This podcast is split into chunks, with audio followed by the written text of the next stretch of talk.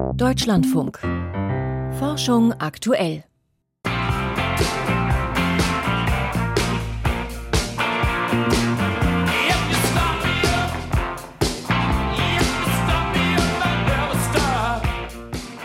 Start Me Up von den Rolling Stones. Nach diesem Song war sie benannt, die erste Weltraummission von britischem Boden. Neun Satelliten sollte sie in der vergangenen Nacht in die Umlaufbahn befördern. Das hat nicht funktioniert. Über die Hintergründe berichten wir gleich. Außerdem gehen wir der Frage nach, wie sich die Klimaphänomene La Nina und El Nino mit fortschreitendem Klimawandel entwickeln werden. Mein Name ist Lennart Püritz. Herzlich willkommen zur Sendung. Vor anderthalb Jahren hatte der damalige britische Premierminister Boris Johnson angekündigt, das Land zum galaktischen Großbritannien zu machen. Entsprechend viel Aufregung gab es im Vorfeld um den ersten Weltraumstart von britischem Boden aus. Vom Weltraumbahnhof Cornwall ging es heute Nacht dann auch tatsächlich los. Eine vom Flugzeug freigesetzte Rakete sollte mehrere Schuhkartongroße Satelliten in den Orbit bringen. Aber die Mission ist gescheitert. Unser Raumfahrtexperte Dirk Lorenzen hat die Ereignisse verfolgt und ich habe vor der Sendung mit ihm darüber gesprochen. Meine erste Frage, warum hat es nicht funktioniert? Was ist passiert? Zunächst sah da alles noch sehr gut aus. Eine umgebaute Boeing 747 hob von diesem Spaceport Cornwall, wie da ein Flughafen genannt wird, ab Gut eine Stunde später, dann in etwas mehr als zehn Kilometern Flughöhe, wurde eine kleine Rakete ausgeklingt, die bis dahin unter dem linken Flügel des Jumbo-Jets befestigt war. Dann fiel natürlich die Rakete erst ein bisschen herunter, dann zündeten die Triebwerke und die erste Stufe brannte auch problemlos. Später übernahm die zweite Stufe und Virgin Orbit hatte bereits einen Erfolg verkündet und vom Erreichen der Erdumlaufbahn gesprochen, musste das aber wieder zurückziehen. Offenbar gab es ein Problem mit dieser zweiten Stufe der Rakete. Die ist dann mitsamt den neuen Kleinsatelliten an Bord zurück zur Erde gefallen und in den Atlantik gestürzt. Warum ist denn diese Rakete nun auf diese Weise von einem Flugzeug aus gestartet? Die britische Regierung will gerne Satelliten von der Insel aus starten. Da gibt es aber bisher noch keinen klassischen Weltraumbahnhof, wo also senkrecht stehende Raketen starten können. Daher hat man dann Virgin Orbit gebucht. Dieses Unternehmen startet sonst seine Raketen mit Flügen von Kalifornien aus. Grundsätzlich geht das aber von jedem Flughafen auf der Welt, sofern man dort alle notwendigen Geräte für die Rakete dahin gebracht hat, also die Instrumente, die man braucht, um die Satelliten einzubauen, die Rakete zu betanken und so weiter. Ist so eine Methode denn grundsätzlich riskanter als ein klassischer Start von einer Rampe aus? Nicht unbedingt. Die Bilanz von Virgin Orbit jetzt allerdings ist ernüchternd. Nach einem Fehlstart beim Erstflug gab es dann vier erfolgreiche Einsätze, nun wieder einen Fehlschlag. Was das für das Unternehmen heißt, wird man sehen. Ursprünglich wollte Virgin Orbit dieses Jahr sechs Raketen starten. Das wird sicher nichts. In den USA aber zum Beispiel gibt es die Pegasus-Kleinrakete, die startet seit den 90er Jahren auch vom Flugzeug aus und das hat schon 40 Mal gut geklappt. Also grundsätzlich geht das. Wenn nun diese Mission geglückt wäre, wäre das dann tatsächlich der erste Weltraumstart von europäischem Boden aus gewesen? Nein, vom Boden aus hat ja nur das Flugzeug abgehoben. Die Rakete kam erst über dem Atlantik südwestlich von Irland zum Einsatz.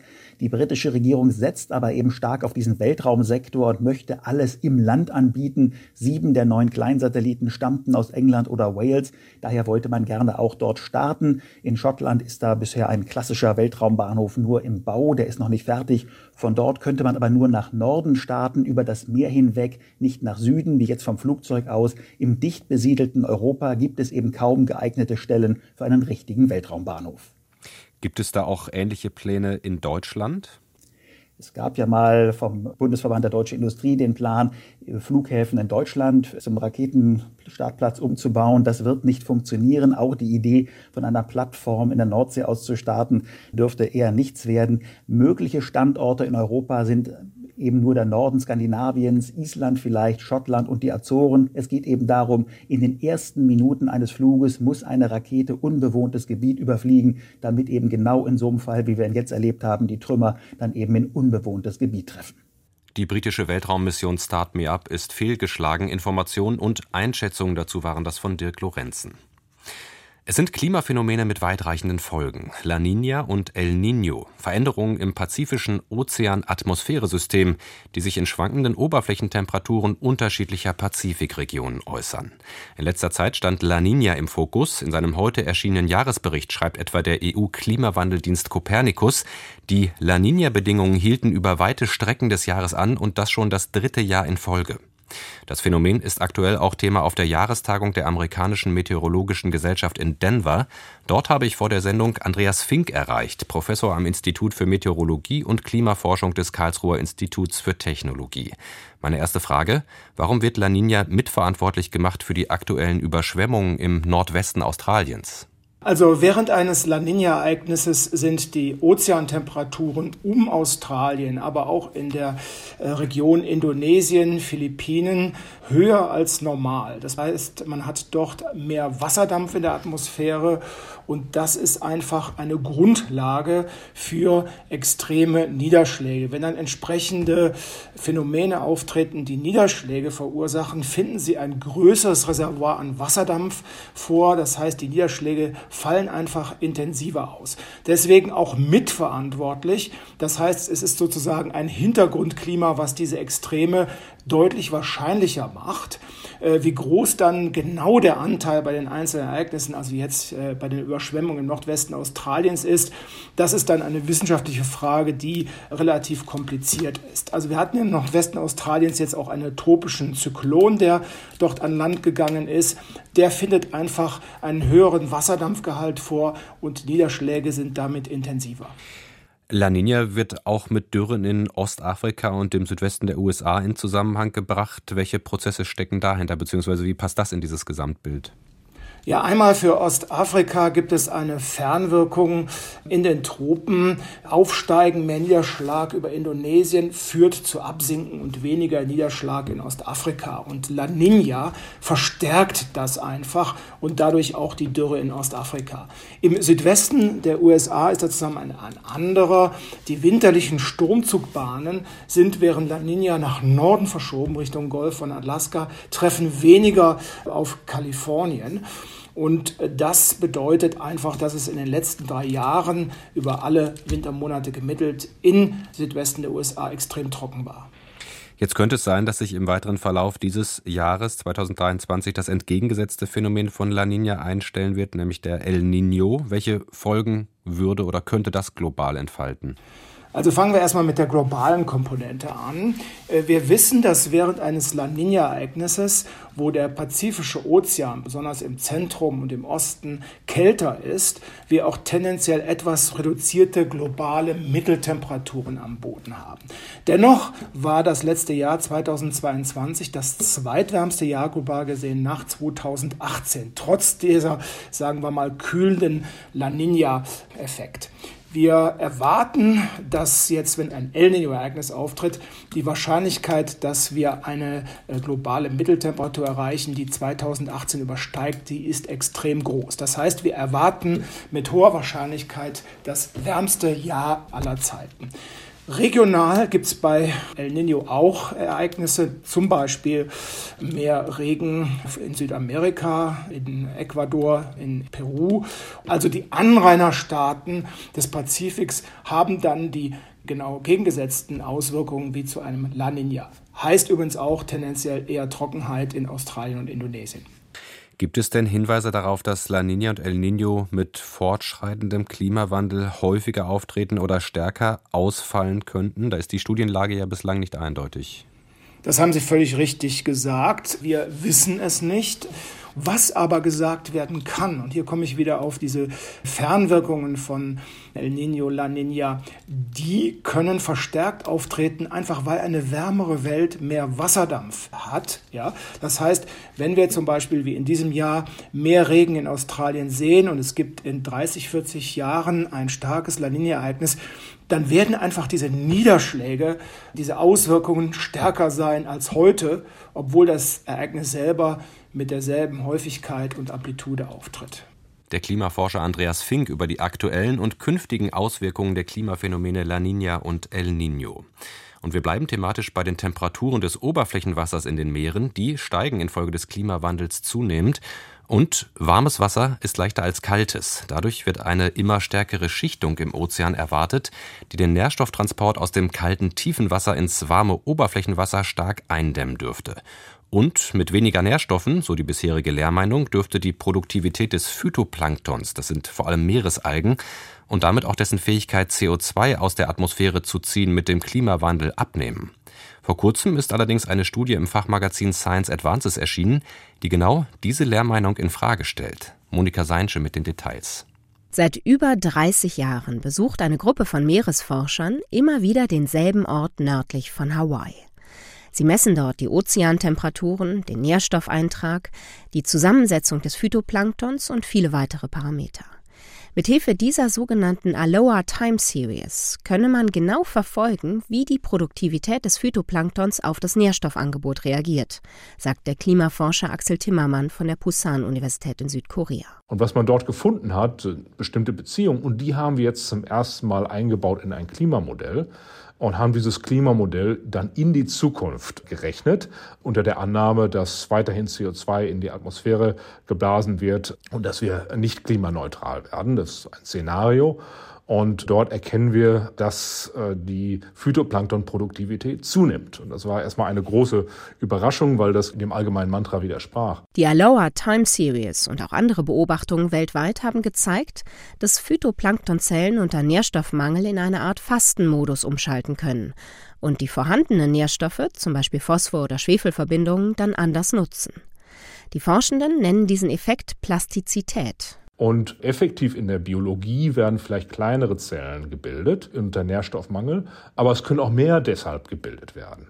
Das heißt, das, was vielleicht auf der zellularen Basis eher negativ sich auswirkt, kann letztlich in der Population ein positiver Effekt sein.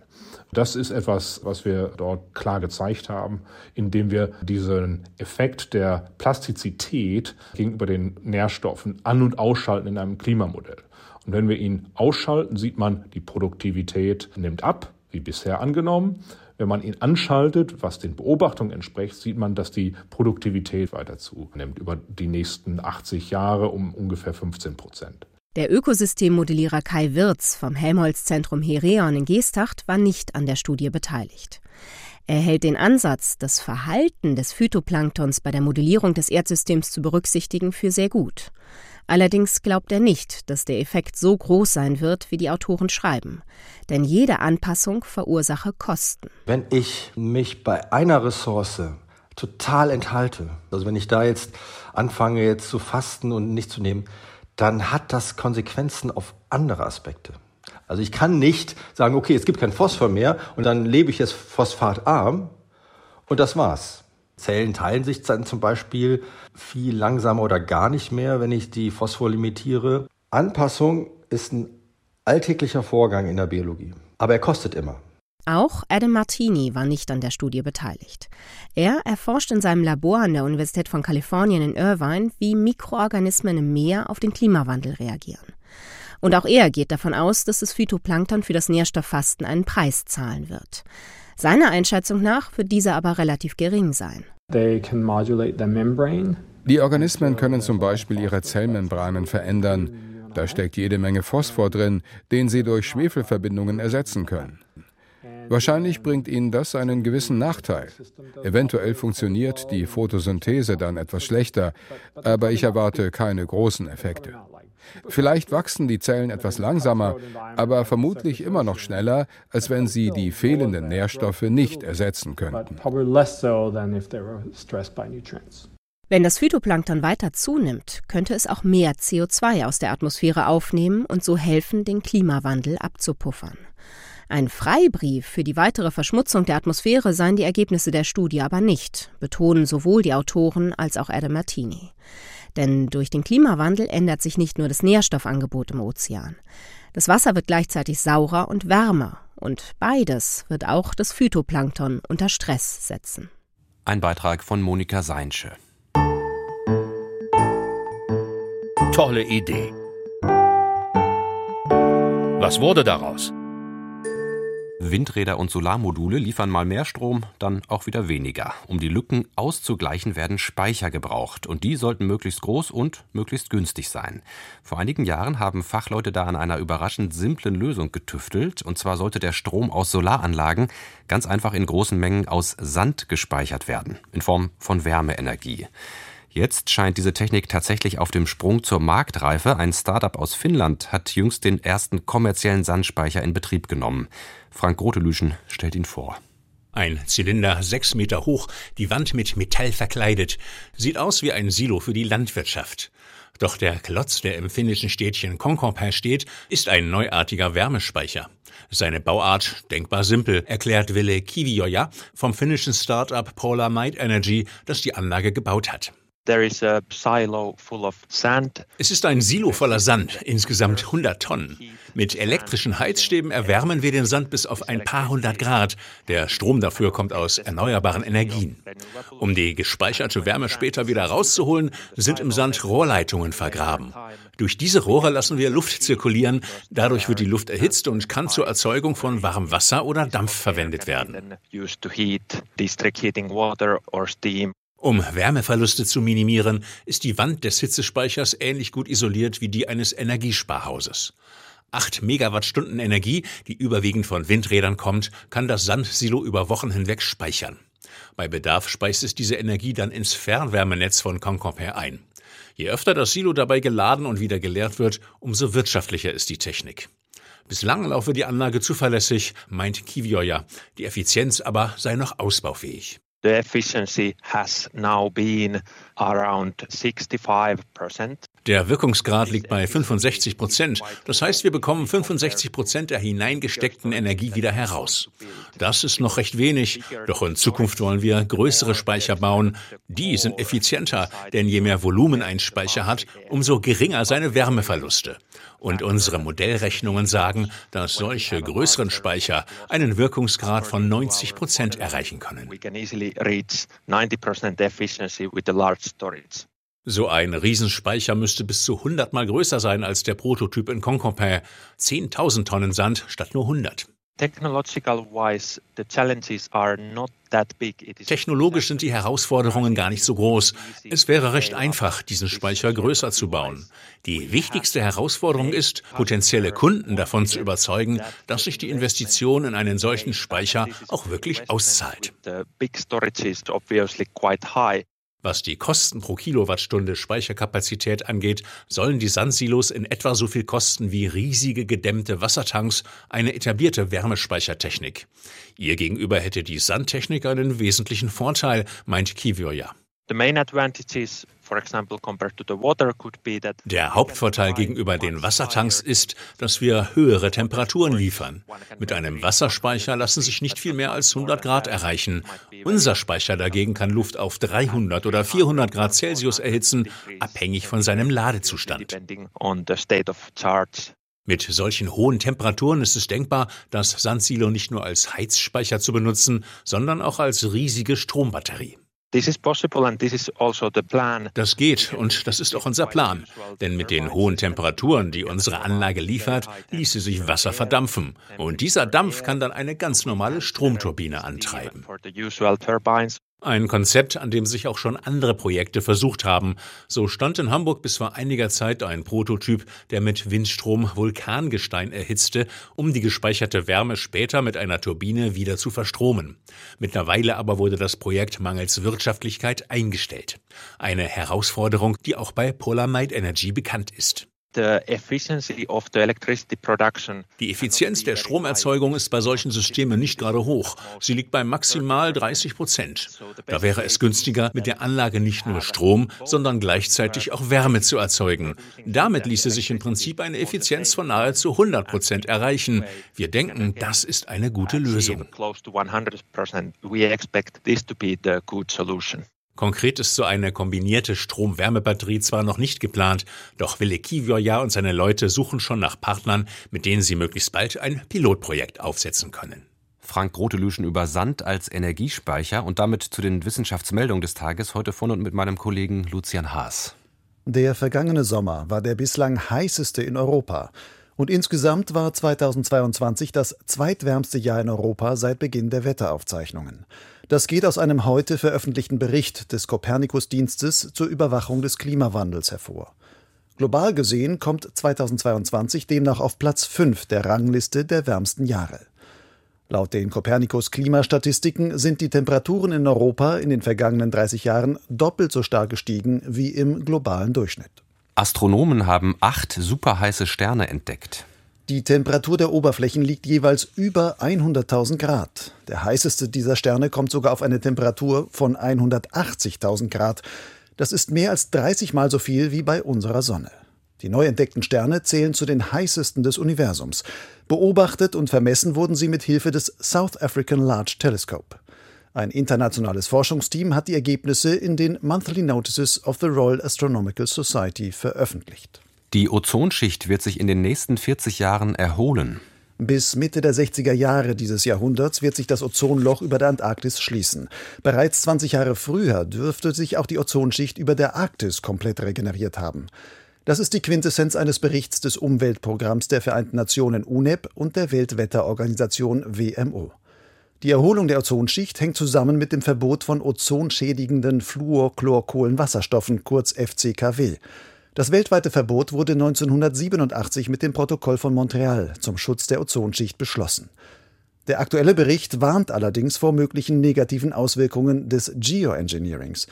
Dabei geht es um Pläne, Schwefelaerosole in oberen Atmosphärenschichten auszubringen, um die Sonneneinstrahlung und damit den Klimawandel zu dämpfen.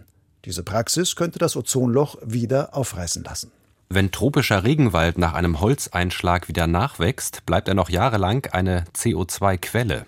Aus dem Boden und durch die Zersetzung von Holzresten auf den Flächen wird mehr Kohlendioxid freigesetzt, als von jungen, aber schnell aufschießenden Bäumen gebunden wird.